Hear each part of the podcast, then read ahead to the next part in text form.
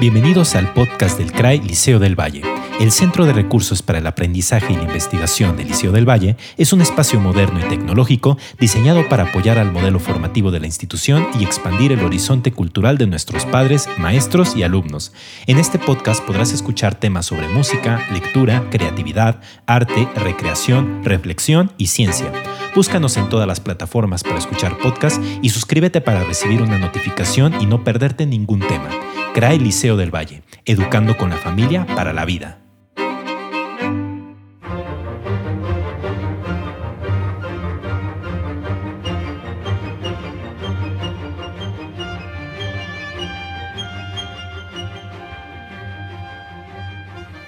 Hola a todos, buen día amigos, eh, bienvenidos de nuevo a su podcast favorito del CRAI del Liceo del Valle. En esta ocasión eh, mencionaremos, hablaremos brevemente sobre un hecho histórico de gran trascendencia para México como país y que acaeció, sucedió en, en la zona metropolitana de Guadalajara, en el municipio de Zapotlanejo. Hablamos de la batalla del Puente Calderón el 17 de enero de 1811. En ocasiones anteriores hemos hablado sobre la presencia del cura Hidalgo en la ciudad de Guadalajara en diciembre de 1810 y eh, bueno empezaremos con datos muy muy generales en específico. El puente de Calderón se llama así porque eh, fue construido eh, por orden expresa de un oidor y presidente de la audiencia real de Guadalajara durante el siglo 17, digo 18. Eh, este puente se construyó con la intención de comunicar, facilitar la, las comunicaciones entre la zona de Guadalajara y los Altos de Jalisco.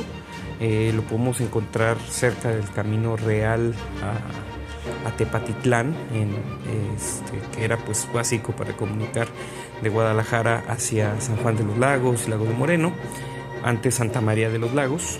Y bueno, eh, la importancia de este puente en términos de comunicación eh, era muy relevante pues para la región, eh, para la región del centro de Jalisco y los Altos.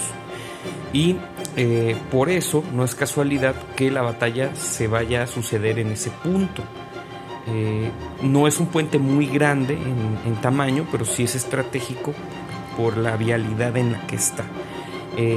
esto nos genera que durante la estadía del cura Hidalgo, en la ciudad de Guadalajara, va a haber pues los rumores del acercamiento del ejército realista. Eh, recordemos que era ejército realista porque defendía los intereses eh, de la corona española, es decir, mantener el status quo político y económico con respecto a la corona española, a pesar de la invasión francesa en España.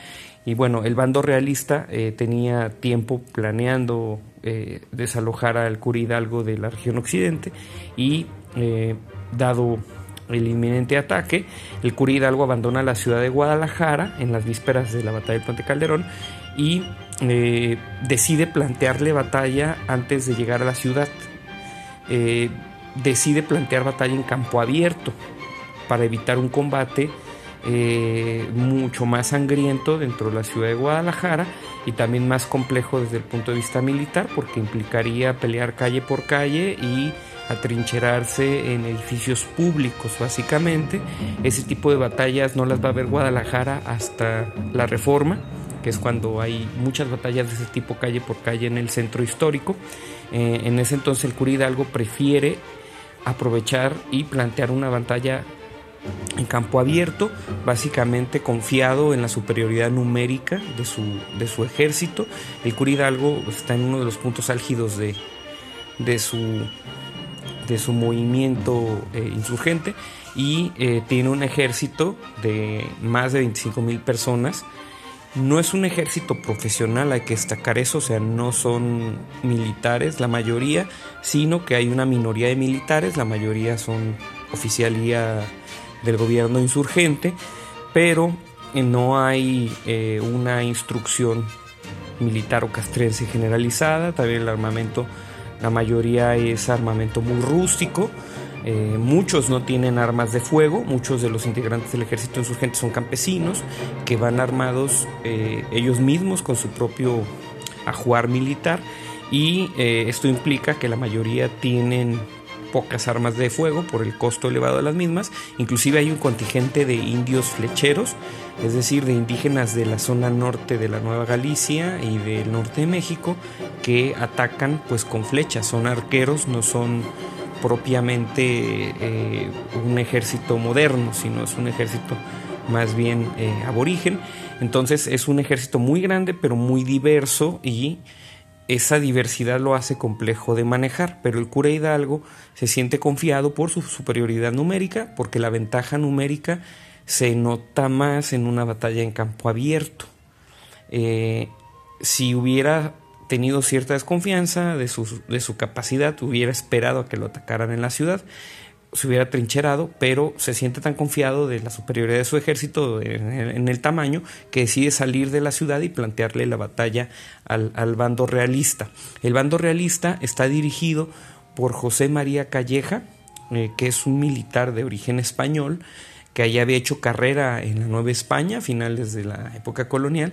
Entonces Calleja es un militar de carrera y varios de sus oficiales también como el segundo conde de la cadena, que era, que era uno de los principales oficiales del ejército, pero no toda su milicia tiene formación eh, eh, completa. La mayoría tiene una instrucción militar básica, pero tienen mucha mejor jerarquía eh, de mando al interior del ejército y una cosa que sí están en desventaja, eso es un ejército muy pequeño, de apenas 6.000 6.000 combatientes y eh, muchos de ellos no tienen eh, experiencia en combate, puesto que no había precedentes de batallas campales en, forma en la Nueva España antes de, la Guerra de Independencia, salvo algunas incursiones fronterizas, ¿no? Entonces estas milicias carecen de, de, esa formación en campo de batalla, pero tienen una instrucción militar mucho más completa y mejor armamento tienen más armas de fuego. Entonces, durante el enfrentamiento eh, se van a disponer en las inmediaciones del puente de Calderón, o sea, el, puente tiene una función muy secundaria durante la batalla. Y bueno, eh, el, ataque propiamente va a ser eh, complicado en un inicio para los realistas porque hay muy poca comunicación entre la oficialía, ahí hay un un interés de algunos oficiales, como el, como el conde de la cadena, por destacar, por eh, llevarse, digamos, una, eh, una mención honorífica, por decirlo así, durante la batalla. Entonces, hay, hay una serie de imprudencias que van a desencadenar que el cuerpo comandado por el conde de la cadena cuerpo militar va a acabar siendo bastante maltratado por las fuerzas insurgentes y el mismo conde de la cadena va a fallecer en los días posteriores a la batalla a consecuencia de las severas heridas que tuvo. La muerte del conde de la cadena es un hito legendario durante la batalla porque en la población de Zapotlanejo, en ese entonces también conocida como Zapotlán de los Tecuejes por los indígenas que la habían fundado, eh, va a haber eh, una leyenda de un, de un indígena, parte del, del cuerpo insurgente, el, indio Terríquez, y que Terríquez eh, supuestamente mata, digamos, de manera, le tiende una emboscada al conde de la cadena y lo mata en un momento de distracción, ¿no? Entonces, esta leyenda está muy arraigada en Zapotlanejo, sin embargo, no tiene sustento histórico real porque hay un parte médico, del cirujano del ejército realista que eh, aclara que el, conde de la cadena fallece por las heridas, no por un ataque personal directo, ¿no? Pero esto es como anecdótico, es parte de las leyendas que se generan alrededor de la misma batalla. En un momento dado de la batalla hay eh, una granada o una munición del ejército realista cae accidentalmente en el polvorín, es decir, el lugar en el que está la pólvora y municiones de los insurgentes y lo hace explotar, lo que genera pues obviamente un gran impacto sonoro, mucho ruido y eh, también pues una, una sorpresa al bando insurgente. Este hecho en sí mismo va a causar una desorganización masiva en el bando insurgente que pierde su superioridad numérica por el pánico que le causa la explosión. Hay que tener en cuenta una cosa que en el campo de batalla, eh, una vez que un ejército pierde cohesión y, y decisión de batalla, pues hay una serie de momentos en los que se disgrega, ¿no? Entonces, un ejército, por muy grande que sea, si pierde esta cohesión en la formación de batalla, va a ser presa fácil, aunque el otro ejército sea más pequeño. Y esto es justamente lo que pasa con el ejército insurgente. Hay una desbandada, una confusión también en oficialía insurgente y al final pues el ejército realista con 6.000 efectivos se va a imponer sobre el ejército insurgente. Esta derrota en el puente Calderón va a ser muy importante porque marca el final propiamente del movimiento de Hidalgo, el final político, o sea, la viabilidad del movimiento insurgente encabezado por Hidalgo termina ahí. Hidalgo y sus, y sus oficiales tienen que huir al norte de México, a Zacatecas y después a, más eh, con la intención de acercarse a la frontera con Estados Unidos, intentaban exiliarse a, los Estados Unidos para reorganizar el movimiento desde allá y finalmente van a ser capturados, ¿no? Pero aquí lo, lo, más importante es, bueno, si bien van a seguir vivos varios meses y todavía no van a ser capturados, sí marca el final de su movimiento político. ¿Por qué? Porque pierden a partir de ese momento, el movimiento insurgente ya no controla ninguna ciudad importante del virreinato por el momento. No controla ya Guadalajara, no controla la capital. También ya perdieron control sobre Valladolid y otras áreas. Y esto va a generar una desbandada del movimiento insurgente, ¿no? Y pues propiamente hay una reorganización del movimiento insurgente ya alrededor de la figura de José María Morelos, eh, propiamente, pero en tierra caliente de Michoacán y Guerrero. Y eso pues ya es otra historia.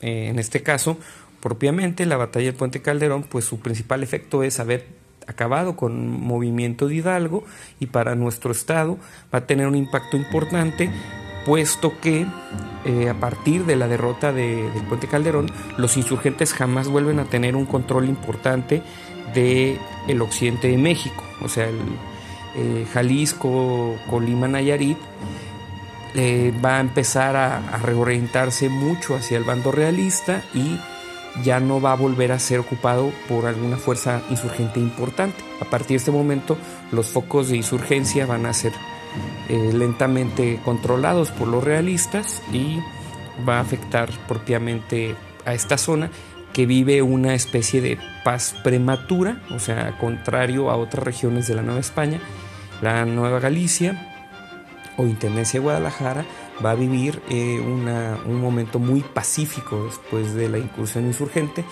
y curiosamente va a ser un momento de auge económico para la ciudad porque hay una serie de reajustes en los eh, movimientos eh, comerciales y Guadalajara empieza a crecer un poco más todavía en lo económico y en lo demográfico por este cambio en la situación nacional, ¿no? Hay otras regiones más afectadas por la insurgencia y la Nueva Galicia va a quedar bastante pacífica después de este periodo, salvo el alzamiento de los indígenas en Mezcala, que duró 1812 a 1816, pero que es esencialmente un movimiento regional muy focalizado en la ribera de Chapala, al contrario de otros movimientos insurgentes mucho más grandes como el de Morelos y este, sus capitales. ¿no? Entonces, tenemos eh, este panorama y pues de ahí la relevancia del puente Calderón, de, la batalla que ahí sucedió y que sigue siendo un hecho que marcó nuestra historia en, Jalisco y para todo México. Y bueno, la consecuencia inmediata ya para cerrar fue que el, que el cura Hidalgo perdió su cargo como generalísimo del ejército eh, de las armas americanas, era el título que tenía el cura Hidalgo como, como mando militar supremo, pierde ese, esa denominación a favor de Ignacio Allende, que ya había tensiones entre ambos, pero Ignacio Allende es designado por su formación militar. A partir de ese momento, el cura Hidalgo siendo relegado del mando del grupo insurgente también. Entonces también es otro hecho de relevancia para entender la batalla. Hasta aquí la información y un gusto haber compartido con ustedes amigos y hasta pronto.